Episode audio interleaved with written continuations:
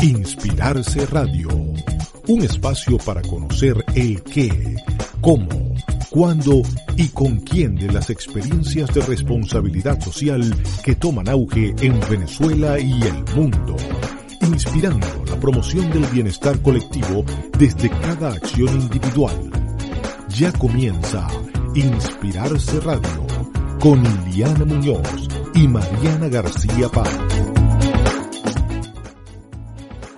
Hola, saludos a todos. Les saluda Iliana Muñoz desde Inspirarse Radio. En el programa de hoy hablaremos con Félix Ríos, quien es amigo entrañable de la casa. Pero antes de presentar a Félix, quisiera agradecer a quienes hacen posible que este programa salga al aire. En primer lugar, a radiocomunidad.com y todo su equipo. Y también queremos agradecer a Jorge Alvarado y Asociados, quien a través de su firma prestadora de servicios de consultoría tributaria, fiscal y corporativa y su programa Conve de Bienestar nos apoyan en la producción de este espacio. Para conocer más a Jorge Alvarado y Asociados, pueden visitarlos a través de www.jorgealvarado.com.be y en Instagram arroba jorgealvarado.bz o arroba con B de bienestar. Les recordamos que todos los episodios anteriores de Inspirarse Radio, incluido el de la semana pasada, que significó el primer episodio del 2021, que hablamos con el equipo de Gastromotiva México, los pueden escuchar desde ya en todos sus reproductores de podcast favoritos. Estamos en Evox, Spotify, Google, Google Podcast, iTunes. Y en todos los casos, si nos escuchan por alguna de estas plataformas, por favor recuerden comentarnos, compartirlo, darle like a nuestro contenido y sobre todo comunicarse luego con nosotros y contarnos qué les pareció el programa y qué otro programa quisieran escuchar. Esto es muy importante para nosotros. Y bueno, les comentamos que hoy hablaremos con Félix Ríos, Félix es, además de ser amigo entrañable de la casa, lo es por muchísimas razones, pero además forma parte de los primeros cinco programas que nosotros hicimos con Inspirarse Radio hace ya más de seis años. Personalmente nos reúnen más de 15 años de amistad, o muchos más, de hecho. Eh, Félix es profesor de la Cátedra Institucional de Innovación y Emprendimiento de la Católica de la UCAP, presidente de la Asociación Civil Opción Venezuela, es sociólogo de la UCAP, magíster en gerencia pública de IESA, coach para el emprendimiento y la innovación por Star Coaching y multiplicador de triple impacto del sistema B. Forma parte del equipo directivo en dos importantes ONGs venezolanas, como el Centro Comunal Katia y de Superatec. Además, se desempeña como conferencista, articulista de opinión en temas relacionados con emprendimiento, innovación, juventud y sostenibilidad. Félix, un placer enorme conversar contigo además de ser uno de nuestros primeros invitados para la Agenda 2021 de Inspirarse Radio, eh, que sea justamente esta agenda que estamos diseñando en conjunto la que nos reúne para hablar de los retos que nos enfrentamos como sociedad en este año 2021 eh, en medio de la pandemia que todavía no sabemos cómo vamos a continuar. Cuéntame, Félix, ¿cómo has estado en estos días? ¿Cómo has recibido este 2021? Hola, Ili. Bueno, Gracias por esa super presentación que, me anima eh, y, nos hace, nos hace pasear por muchas, por muchos compartires que hemos tenido a lo largo de, este tiempo y qué maravilla formar parte de, este arranque de año, eh, volver a conversar. Y bueno, como siempre, compartir eh, eh, buenos datos y, buenas vibras entre ambos. Pues, Así que a la orden para, para inspirarnos con inspirarse. Claro que sí, bueno, inspirarse también, principalmente nos inspiramos de todo lo que estamos haciendo como organizaciones, desde la consultoría que nosotros podemos estar ofreciendo, pero también de todo lo que están haciendo las organizaciones no gubernamentales, empresas privadas y todos los actores sociales vinculados de alguna u otra manera con el bienestar y con el bien común. Y precisamente por eso quizás me, parecía tan importante esta, esta entrevista, porque hay como una serie de reflexiones que cuando nosotros diseñamos toda la agenda de inspirarse, cuando venimos a hablar sobre la experiencia de una organización, el tema está muy centrado en una organización con una serie de actores, comentar cuáles son el impacto, eh, cuál es la cantidad de beneficiarios, pero quizás hay unas reflexiones de fondo que no nos hemos dado, no nos damos la oportunidad tan frecuentemente de hacerlas. Y, quizás este es el, espíritu de este programa específicamente, hablar desde tu visión como, como emprendedor social, como experto en el área, como además conocedor por la vinculación que tienes en distintos espacios de lo que puede estar sucediendo y ser un termómetro de lo que está sucediendo en las organizaciones. Eh, quisiera que nos comentaras quizás un brevísimo, una brevísima reflexión sobre lo que tú rescatas del año 2020 para las organizaciones, específicamente para, para mí, para Opción Venezuela.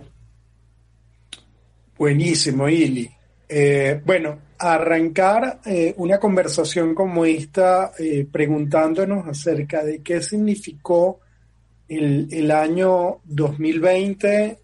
bueno, yo creo que tiene, tiene un sabor eh, de,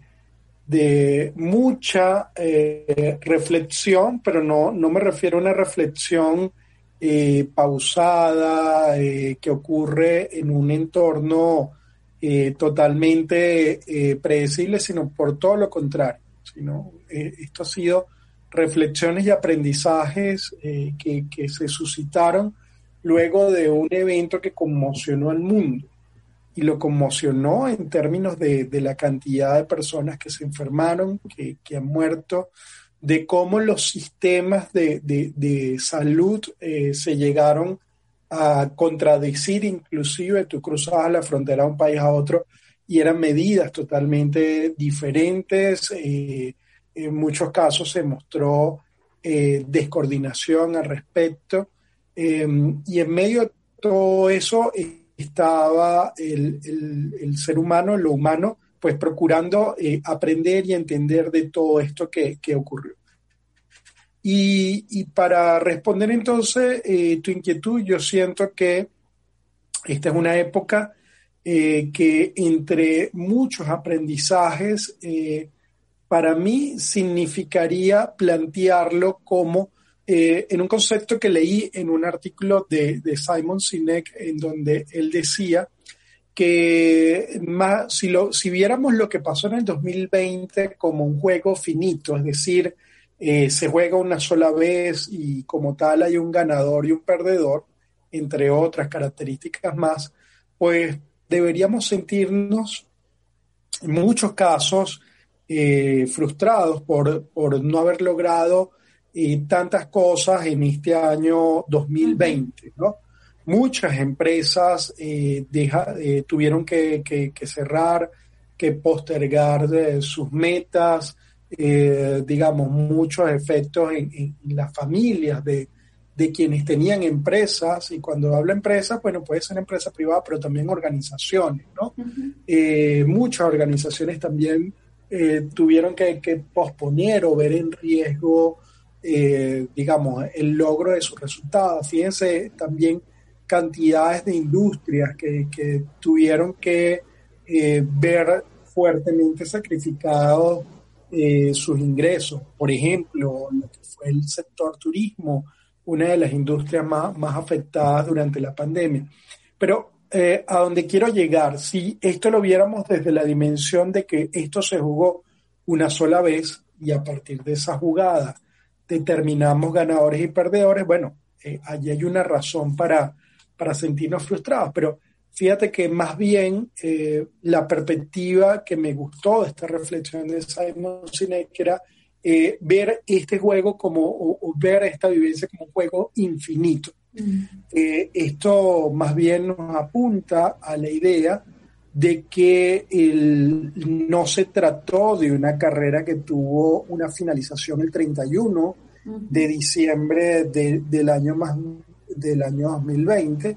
sino más bien reconocer el, todas aquellas cosas que comenzaron, crecieron en 2020, eh, muchas de ellas también se pudieron haber eh, reconfigurado, fueron producto de la reinvención, cuando uno, uno dice, bueno, ¿cuáles fueron las palabras que más eh, la gente dijo en el año 2020? Bueno, una de ellas era reinvención. La otra, muy seguramente, tendría que ser, eh, tienes el micrófono en mute, tienes el micrófono apagado. Eh, y esto nos lleva al tema de cómo todo este aprendizaje nos llevó al, a la a la interacción en el mundo de la virtualidad. O sea, hay quienes haciendo análisis nos dicen de cómo adelantamos una cantidad de años en punto, desde el punto de vista de, transformación digital, de llegar al mundo de, lo digital. Y yo creo que por allí hay buena parte de, ese, de ese balance de cosas que, que tenemos acá que, comentar. Y, y, siguiendo con esta idea del juego infinito, entonces, cuando damos una mirada eh, que nos permite reconocer que no necesariamente debíamos o tendríamos que, jugarnos como, como un año exitoso el haber logrado todas estas cosas en el año 2020, nos permitimos eh, lo que yo llamaría una, mirada más gentil y saludable eh, con nosotros mismos y con nuestras propias obras, ¿no? Eh, y de esta manera yo creo que muchos de nosotros podríamos hacer las paces con lo que significó el 2020 porque es cierto que mucha gente eh, cuando compartíamos esos mensajes de, fin de año y año nuevo, y había quienes decían, no, yo no hubiese querido haber vivido este año, eh, este es un año que no quiero recordar más nunca, etc. Entonces, allí la perspectiva que, por lo menos, eh, Ileana, a mí me, me pareció, digamos, sabia, es la de, bueno, reconozcamos que este año eh, efectivamente nos trastocó, pero también nos permitió eh, lograr cosas que de la manera como se presentaron, que no fueron en ningún momento eh, deseadas ni preestablecidas, definitivamente implicó para todos, para toda la humanidad, un saldo de, de aprendizaje sobre lo cual, bueno, toca eh, seguir avanzando en este 2021. Y es importante toda esta reflexión porque eh, el 2021 no lo estamos arrancando en el aire, no lo estamos arrancando desde una posición de comodidad, sino más bien, ok, de todo lo que yo aprendí en el 2020, cómo esto eh, nos sirve como abono, nos sirve como abono para seguir avanzando. Y recordemos muchas veces que el abono está compuesta por materiales que no necesariamente para nosotros son agradables. Bueno, esas cosas que son desagradables, cuando logramos ver el saldo que tienen para nosotros, significa entonces ese abono con el cual eh, podemos salir adelante. Y yo creo que eh, esto es una perspectiva que me parece, eh, dije hace un momento, sabia, pero también sana para, para que cada uno de nosotros pueda avanzar y creo que de ingenuidad o, con una dosis de menos ingenuidad eh, y, de, sorpresa como nos agarró el año 2020, eh, pero además con una, con una perspectiva que nos invita a la acción y a tomar aprendizaje. Entonces, por eso era que decía que no era una reflexión eh, que venía desde la pausa, sino que, bueno, el calor de todo lo que vivimos, fíjate las cosas que nos van eh, aportando. Además de que eh, este fue un año en donde la palabra colaboración, sin duda, fue una clave para poder salir adelante. O sea, quienes, aquellas personas y organizaciones que no lograron establecer relaciones de cooperación y de colaboración, seguramente se vieron mucho más afectadas que aquellas que lograron establecer canales de, de colaboración. Un ejemplo, eh, veía en estos días un, un video de eh, analizando el caso de, de, la empresa Airbnb, eh, que en medio de toda la crisis que hubo en el sector turismo, bueno, es una empresa que, que salió en el mercado bursátil y, y tuvo unos récords enormes porque su modelo de negocio, bueno, genera altas expectativas en el mundo económico. y esta es una empresa que está fundamentada en la confianza y la colaboración. Entonces, bueno, creo que incluso aquí con datos eh, te, te podemos ver ejemplos de cómo eh, grandes empresas eh, que incluso están en el sector turismo, que ya dijimos que estaban siendo afectadas, bueno, cómo puede tener buenas perspectivas a partir justamente de la colaboración, de la posibilidad de disminuir todo lo que significan conflictos y problemas eh, digamos, que nos lleven a, enfoques que se centran solamente en una visión particular. Yo creo que estas son algunas claves, te puedo seguir comentando algunas más, pero, pero en definitiva estamos en un 2021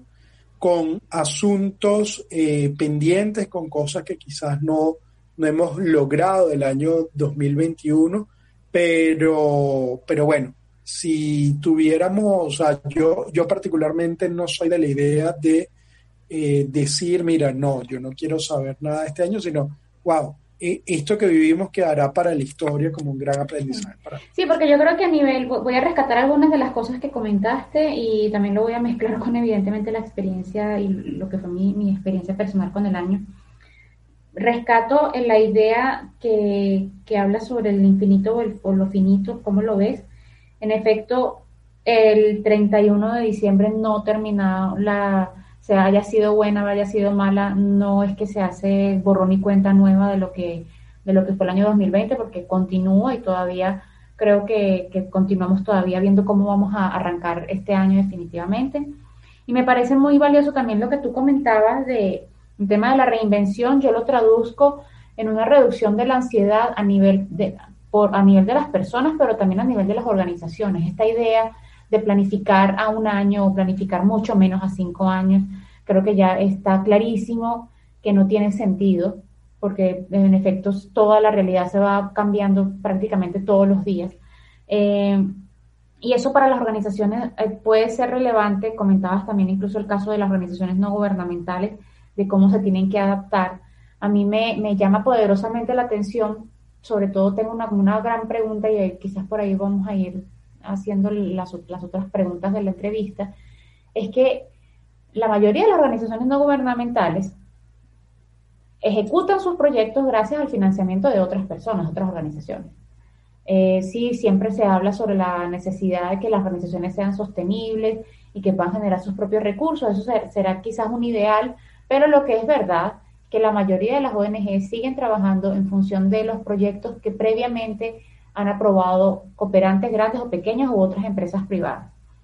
En este momento en donde esta planificación no puede ir más allá de tres meses y todavía estás viendo a ver qué tanto lo puedes, lo puedes eh, ejecutar, ¿cómo ves tú y sobre todo cómo ha sido la experiencia desde Opción Venezuela y lo que sabes de otras organizaciones, de cómo el sector ONG se ha adaptado a hablar con esas otras organizaciones del otro lado? Bien sea cooperantes internacionales, agencias de cooperación o empresas privadas que de alguna u otra manera eh, deciden apoyar a estas organizaciones. Porque sí, tenemos, es verdad, lo que tú comentas de la importancia de la colaboración, organizaciones que no hayan durante el año 2020 aprendido a fortalecer redes de trabajo serias, responsables y autónomas, muy posiblemente lo vieron más complicado que las otras que sí lo saben, lo, supieron eh, hacer mejor. Eh, pero en este momento igual cómo esta colaboración se traduce en el igual seguir cumpliendo objetivos, seguir planificando acciones y sobre todo seguir atendiendo a las poblaciones o a los beneficiarios de las organizaciones. Sí, Liana, fíjate que, eh, recordando eh, este artículo de Simon Sinek, fíjate que uno de los, de los elementos que nos dejaba eh, este año 2020 era la, la necesidad de afrontar, y, muchas veces sin, desearlo a la primera, de poder llevar a cabo conversaciones pendientes, conversaciones que muchas veces em, pueden significar em, incómodas, conversaciones difíciles. Y, esta pregunta que tú me haces eh, nos se podría asemejar mucho a una conversación eh, difícil en un entorno eh, en emergencia humanitaria compleja. O sea, recordemos que, que tú y yo estamos conversando eh, en, un, en un territorio, en un país que no solamente ha, ha, estado asignado por la emergencia humanitaria compleja, sino que además está asignado por eso que, que, que, nos ha tocado ir aprendiendo algunos eh, muchos más que otros, pero, pero ya, ya aparece en, la opinión pública como, como un término que, que cada vez más se, se, va manipulando, que es el de la emergencia humanitaria compleja. y, emergencia humanitaria compleja nos coloca entonces frente a una situación en donde estamos siendo afectados en casi todos los órdenes de, la vida pública eh, de la población, esto es en lo económico, en lo social, en, en, lo político, en lo sanitario, en lo educativo, etcétera, etcétera, etcétera. Y, y nos vemos afectados de una manera en donde hay un profundo deterioro en cada una de estas áreas. Yo recuerdo hace un tiempo eh, haber escuchado a un, a un analista decir eh, que, estamos viviendo una suerte como, como de tsunami, eh, digamos, en, en, cámara lenta, ¿no? O en, una situación que no es una tragedia natural, pero cuando tú empiezas a comparar los efectos, y si aquí, por ejemplo, eh, comparáramos los efectos de la fotografía, de cómo estaba una empresa, una persona, una localidad hace, eh, supongamos, en el año 2013, 2014, y la volvemos a ver al día de hoy, bueno, será más que visible los efectos en cada una de estas circunstancias. Eh, y entonces, coloco todo este contexto porque si de allí vamos a hablar entonces acerca de la necesidad de eh, generar eh, conversaciones desde la sociedad civil hacia cooperantes, hacia empresas privadas. Nos encantaría poder decir con, con toda su letra hacia el sector público, pero sentimos allí que, todavía hay, hay espacios que no, no se están facilitando del todo. y sin embargo, sabemos quiénes, que, hay quienes siguen transitando estos caminos eh, lo cierto es que esta conversación pendiente tiene que ver, uno, con, con, el, con el elemento de que ya esa ficción de que somos un país petrolero, de que somos un país, y, tú y yo recordaremos en una época cuando se decía que, que, Venezuela no era prioritario para el mundo porque éramos un país de, de renta media por, por, el, por, por, la renta petrolera y por lo tanto no, no, interesaba para, para temas de cooperación. Bueno, hoy día esto se ha dado totalmente la vuelta, la tortilla. Pero con todo y esto, eh, percibimos como hoy día hay eh, una cantidad de organizaciones que no ha, no ha podido eh, mantenerse en pie en medio de esta circunstancia, en donde una de mis hipótesis es que hay menos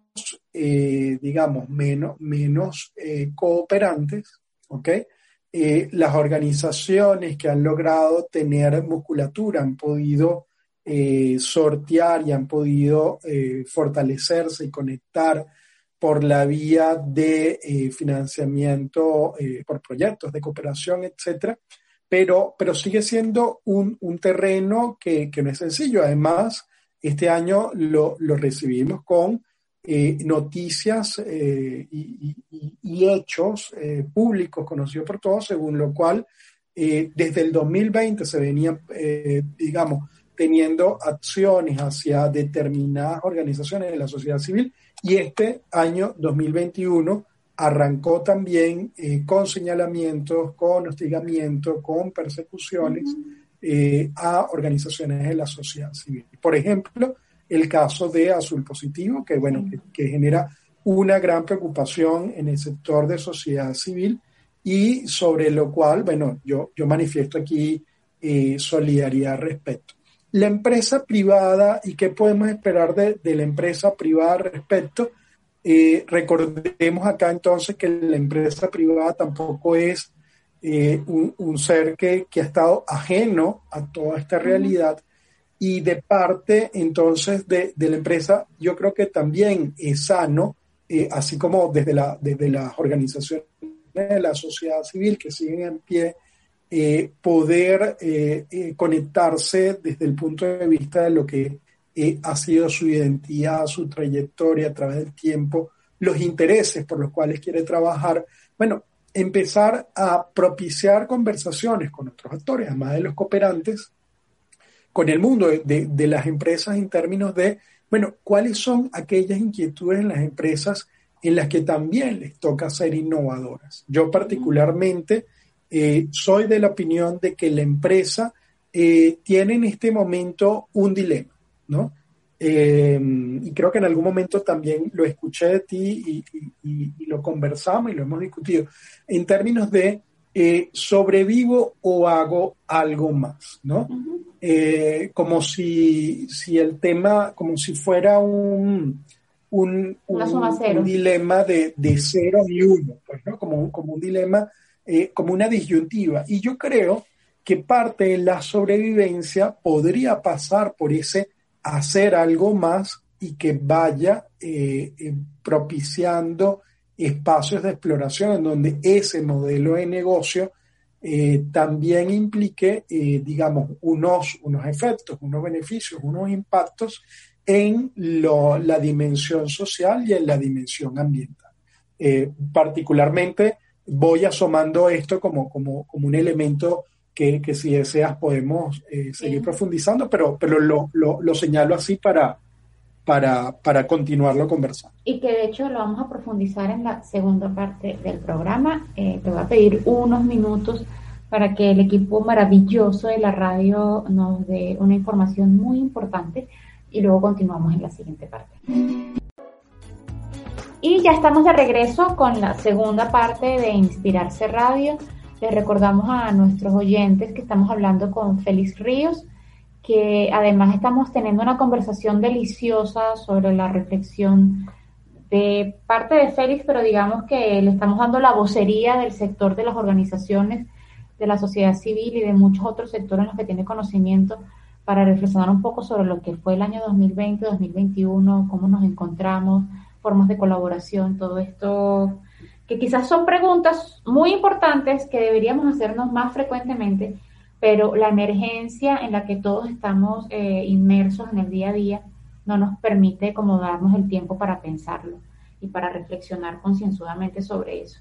Estábamos hablando en la última parte, mm, salió un tema que, quizás iba por aquí la, con, con toda intención las primeras preguntas que hacíamos, eh, que era justamente cuando hablamos de colaboración y cuando hablamos desde el punto de vista de las organizaciones, eh, quizás hablamos en colaboración entre organizaciones, pero también esta colaboración de la que estábamos hablando hace un momento, de, bueno, cómo involucrar a los actores de cooperación internacional, pero también tomando en cuenta que el contexto político afecta incluso la toma de decisión de parte de ellos en si van a invertir o no en Venezuela para determinados proyectos. También hablábamos sobre la colaboración que esperábamos o que, o que podían tener, el rol que podían tener las empresas del sector privado. Eh, estábamos haciendo como un resumen sobre esta gran pregunta de las, de las empresas.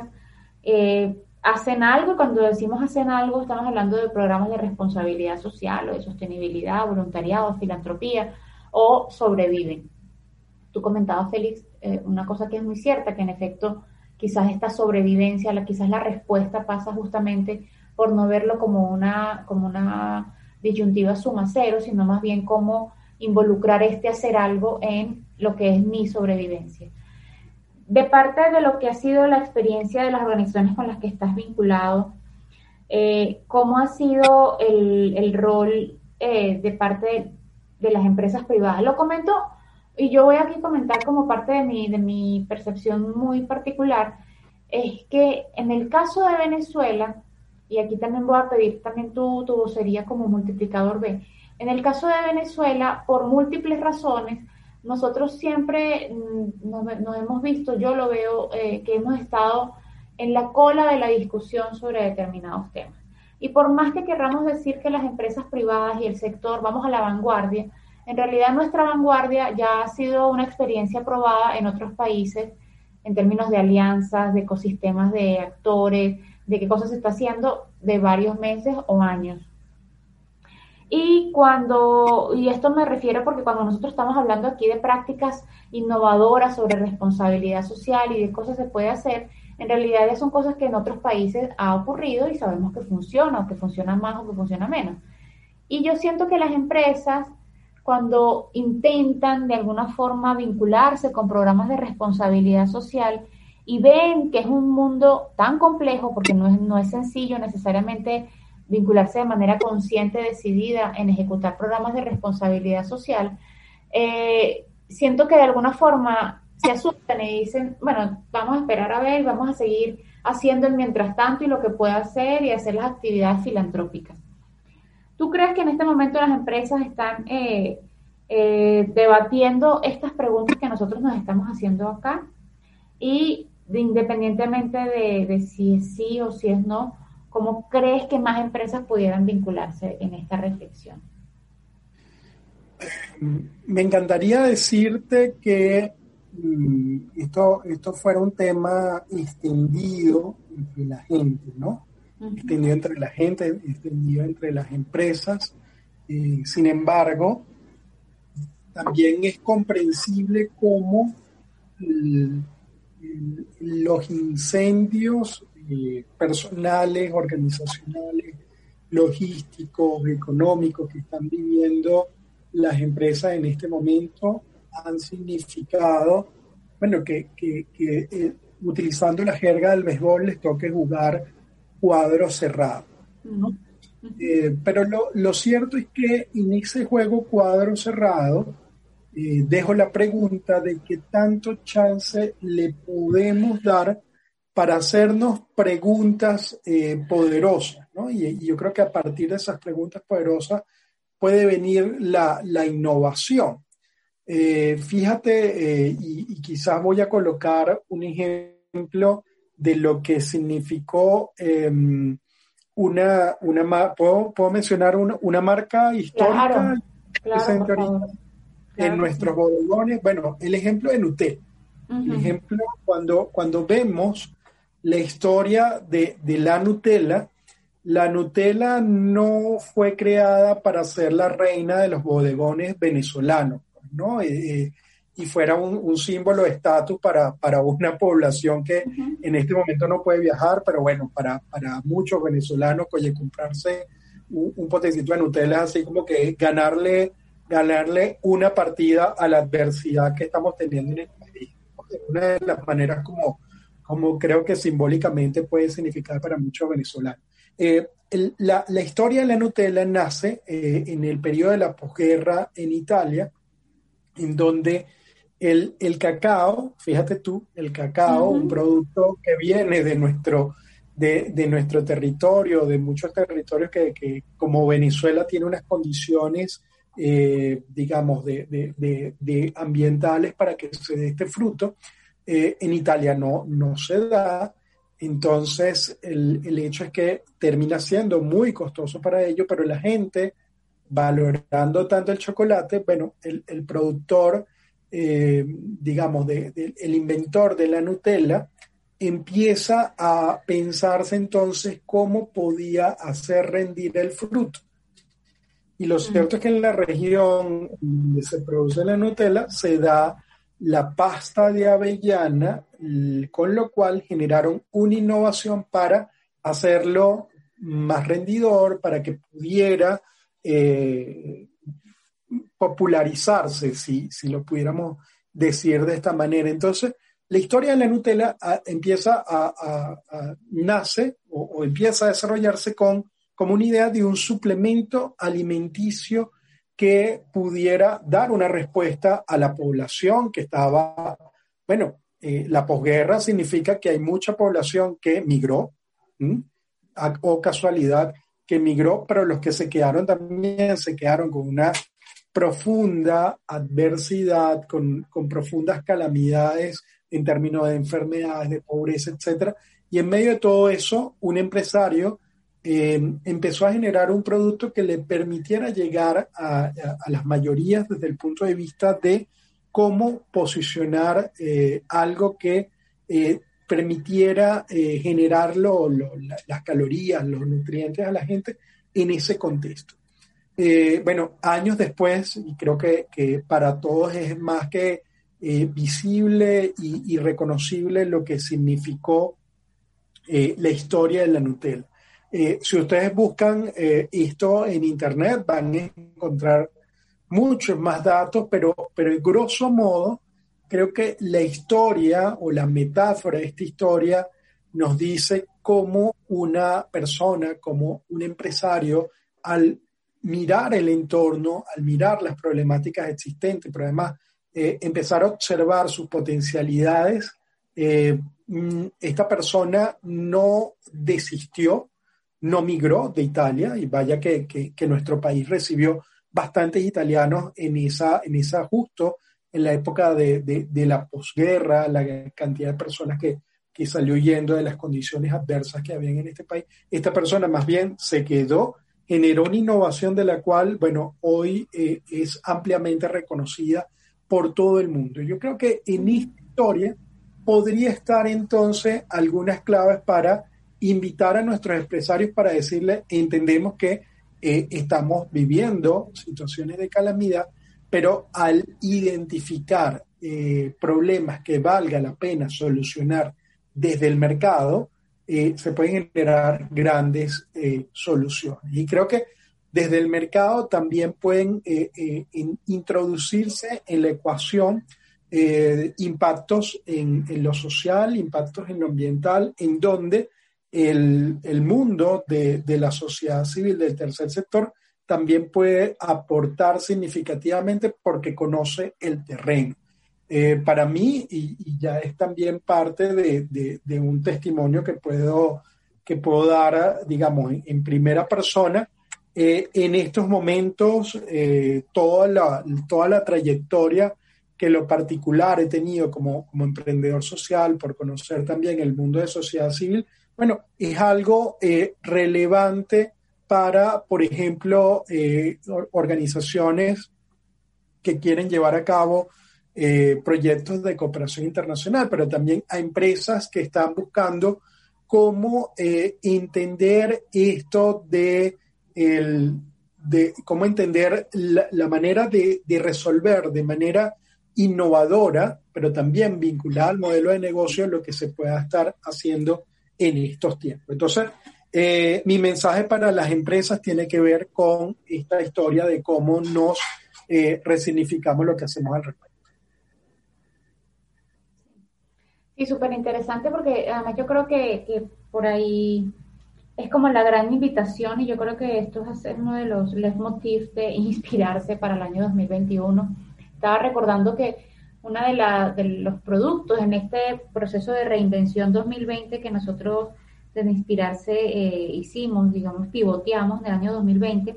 fue justamente estos espacios de redefiniendo el hoy, que tuvimos solamente un espacio que fue además con, eh, con Tony da Silva de Pisolante, y era esta reflexión eh, bueno, cómo atender a lo que es el contexto COVID, qué implica esto para las organizaciones. Y en algún momento también hablábamos claramente sobre el tema de, responsabilidad social y de sostenibilidad de las organizaciones. Pero acá lo traigo a, colación en esto porque me parece súper relevante esto que dices de, bueno, cómo nos reinventamos y cómo, aunque estas discusiones pareciera que son discusiones que están cada uno aislado, porque está por un lado la gente de cooperación hablando sobre de qué forma puede invertir o no, y por otro lado las organizaciones de la sociedad civil intentarlo, intentando dialogar entre ellas y con otros, y por otro lado las empresas privadas, creo que nuestro,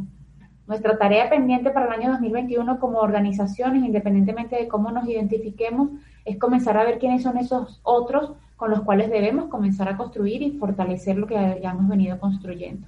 Y esto, esto que, estás comentando me parece relevante y me parece relevante ahorita preguntarte eh, de qué manera crees que, podamos nosotros como organizaciones, y hago referencia independientemente del tamaño del sector, para, comenzar a apuntar hacia allá, cuáles serían como las prioridades, eh, tomando en cuenta que quizás todos, independientemente de lo que hagamos, nos une esto, el bien común, de alguna manera fortalecer y que hacer en el caso de Venezuela los costos de la emergencia monetaria compleja sean menores eh, para muchas personas en donde esto en muchos de los casos está costando vidas. Entonces, ¿cómo hacer para comenzar a trabajar en eso hoy o mañana?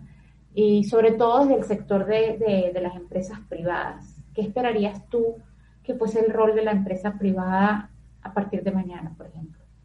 Bueno, esto, esta reflexión de cuál puede ser el reto para las empresas en este momento, puede ser interesante colocarnos en, la conversación global o el, o el, gran dilema en el que el mundo se está enfrentando en este momento. Pues. Yo creo que el, en el 2020 nos permitió ser testigos de cómo no solamente en Venezuela, sino en el mundo, hubo distintos eh, focos de, polarización y de conflicto eh, en el mundo en donde la palabra ideología eh, no salió pocas veces, sino que fue mencionada en más de una oportunidad, pero además la manera en la cual salió era como con, visos de, de, de, denigrar del otro o de, o de acusarlo de que eh, estabas eh, favoreciendo o obstaculizando, eh, llámese la palabra progreso, llámese la palabra, digamos, grandeza, honor, etcétera, en el cual una sociedad puede estar. Si vemos, por ejemplo, el caso de, de los Estados Unidos, allí efectivamente había una gran discusión en donde inclusive la empresa privada era un eje transversal. Eh, nos, nos abrimos al mundo o no, cerramos nuestras fronteras y no, negociamos con nadie. Yo creo que eso, es, esa realidad que, está ocurriendo en el ámbito global, pues no, nos desafía a nosotros eh, también al respecto y querrámoslo o no, nos toca participar y prepararnos para estar en una conversación como esta. Y fíjate que eh, justo eh, en, estos, eh, en este tiempo viene toda la, todo, todo este evento del Foro Económico Mundial. Uno de los grandes temas allí nos habla de lo que es de la consigna del gran reinicio. Y allí, por ejemplo, vamos a ver que existen cuatro retos que voy a tratar de comentarlos muy rápidamente para dejarte a ti y a todos los que nos escuchan bueno, retos que, se están conversando eh, a escala global sobre el, futuro de nuestra sociedad y la participación de, los empresarios, gobiernos, etcétera, pues, ¿no? Entonces, fíjate que algunos de estos puntos tienen que ver con, número uno, un cambio de actitud. Y este cambio de actitud, entonces, tiene que ver con, bueno, cómo eh, empezamos a ser más corresponsables eh, por las futuras eh, generaciones, por las generaciones que están actualmente, pero además por el entorno. Eh, la, pandemia del COVID nos ha hecho además reconocer nuestra, nuestra vulnerabilidad. Entonces, cosas como estas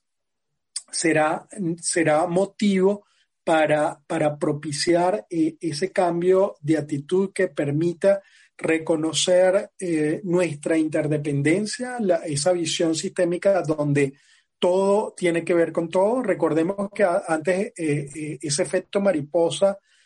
podía ser visto hasta como un chiste, el hecho de que, bueno, que tenía que ver que un chino estornudara allá tan lejos con, con nosotros. Bueno, eso que podía parecer un cuento de ciencia ficción o un chiste, fíjate cómo ha transformado nuestro año 2020 y nuestra realidad actual. Segundo punto para conversar, bueno, cómo generar nuevas métricas, cómo medir eh, lo importante en este momento va a ser fundamental. Entonces, el, cómo eh, plantearnos qué es lo, relevante que tenemos que medir. Y, esto de la medición creo que, nos lleva al reto de si es suficientemente, eh, si es único eh, el tema de, conformarnos con el PIB, con la rentabilidad económica. Y tú y yo, que, nos hemos paseado un poquito por, todo este tema de, los indicadores, sabemos que la realidad económica eh, o, esos datos económicos son importantes, pero no son lo suficiente y creo que el mundo debe eh, darle eh, mucho más preponderancia a esto. Por otra parte, el tema de cómo eh, también diseñar nuevos incentivos, ¿no? Cómo, cómo generar esos elementos que permitan generar ese sistema de pagos de ganancias, de atractivos, que nos permitan obtener dividendos por el hecho de eh, de intercambiar, de apoyarnos. En Venezuela muchas veces, y, a mí que me ha tocado, por ejemplo, trabajar la perspectiva de la sociología del derecho, mucha gente dice, bueno, pero ¿para qué yo me voy a portar bien si fíjate que la gente que, que, hace trampa, que, que, es corrupta, etcétera, termina siendo premiada? Entonces, fíjate cómo eh, este tema de los incentivos es, es clave para bueno, mostrarle que el hecho de generar relaciones ganar-ganar, que en este caso eh, aporten a, un ecosistema eh, emprendedor, empresarial, eh, un ecosistema social que genere relaciones positivas, confianza, que tenga impacto en la sociedad, en el ambiente, ya no sea solamente letra muerta, sino que obtenga más incentivos al respecto es clave. Pero además, y aquí voy al cuarto punto, y, yo creo que aquí eh, es algo que van a entender suficientemente tus escuchas y, bueno, todas las personas que, luego puedan conectarse con esta grabación, tiene que ver con el hecho de generar una conexión genuina. Eh, durante el 2020 tuve la oportunidad de ver un par de, de, series, de docuseries, como lo llaman en el mundo de Netflix, eh,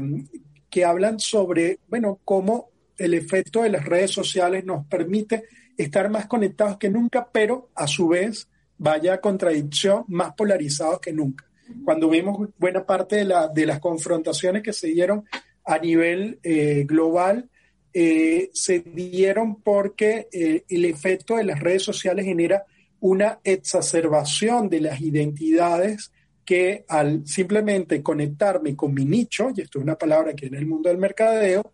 yo me conecto con mi nicho de, tal manera, tan profundamente, que termino creyendo que mi nicho es la única realidad y el que piensa distinto a mí es una amenaza. Esto que viene de, de, unos ejercicios de, mercadeo, de hiper eh, eh, especializar los productos, los servicios, bueno, o sea, se ha llevado al ámbito de las conversaciones. ¿Cómo, Carrizo, nos podemos reconocer juntos eh, en un mundo eh, global, eh, pero a la vez tan polarizado, yo creo que es un gran reto en donde a las empresas también le va a tocar apostar por,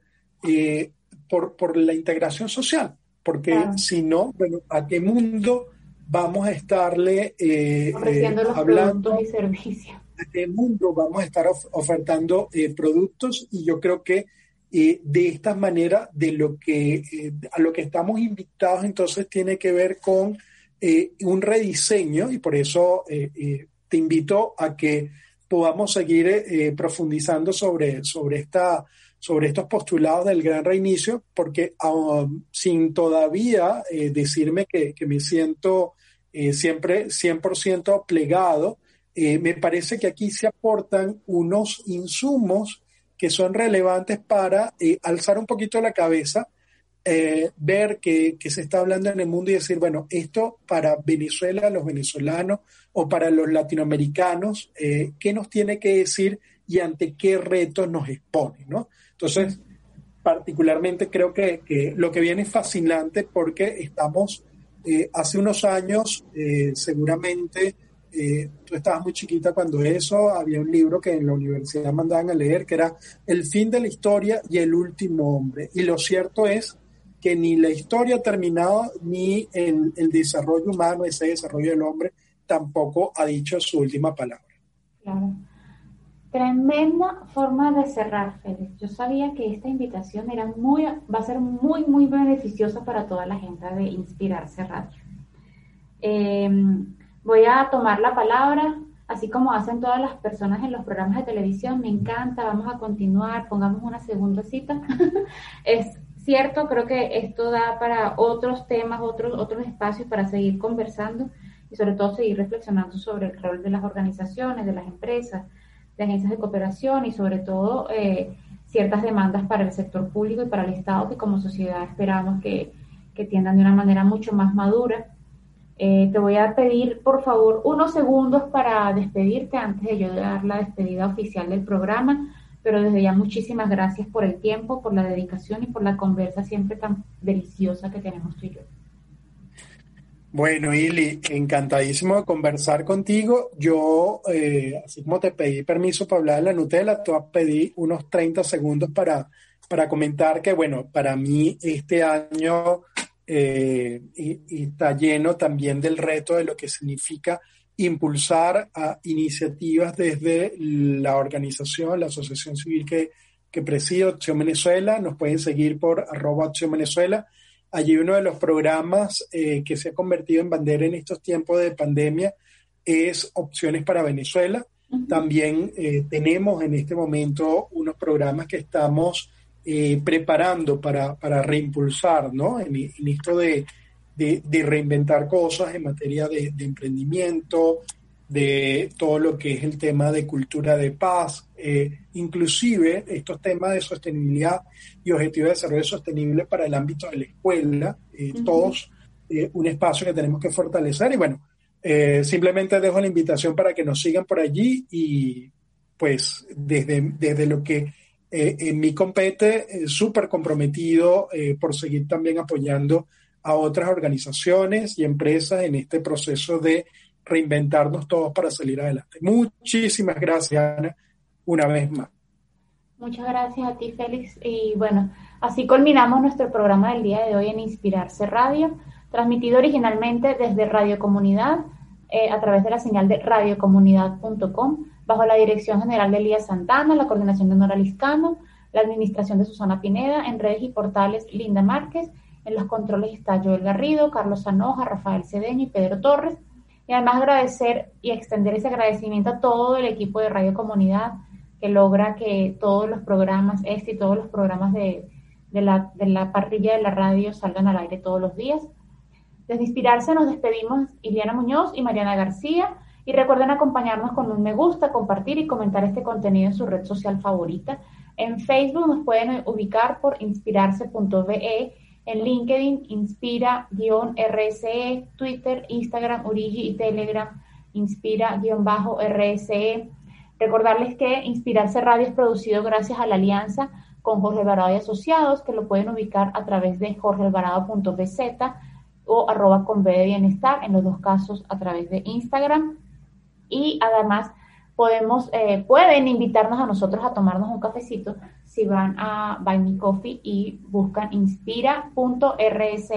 nos pueden apoyar también acá con la producción de un programa. Recordarles que estamos en este momento convocando a la inscripción de el curso a través de Telegram, que es otro de nuestras innovaciones en medio de la pandemia, los cursos a través de Telegram, la tercera edición del curso de gestión de proyectos sociales bajo la metodología del PM4R eh, para ubicarlo pueden ir a nuestro perfil en Instagram, ver ahí el enlace del curso e inscribirse. Es súper rápido, es súper sencillo.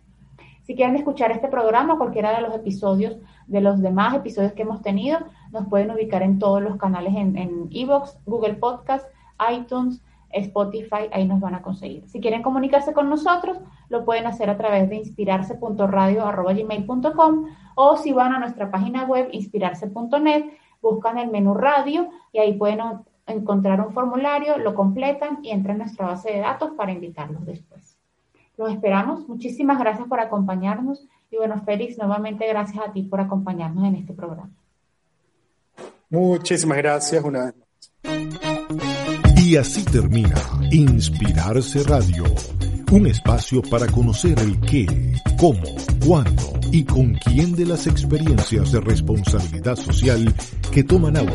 en Venezuela y el mundo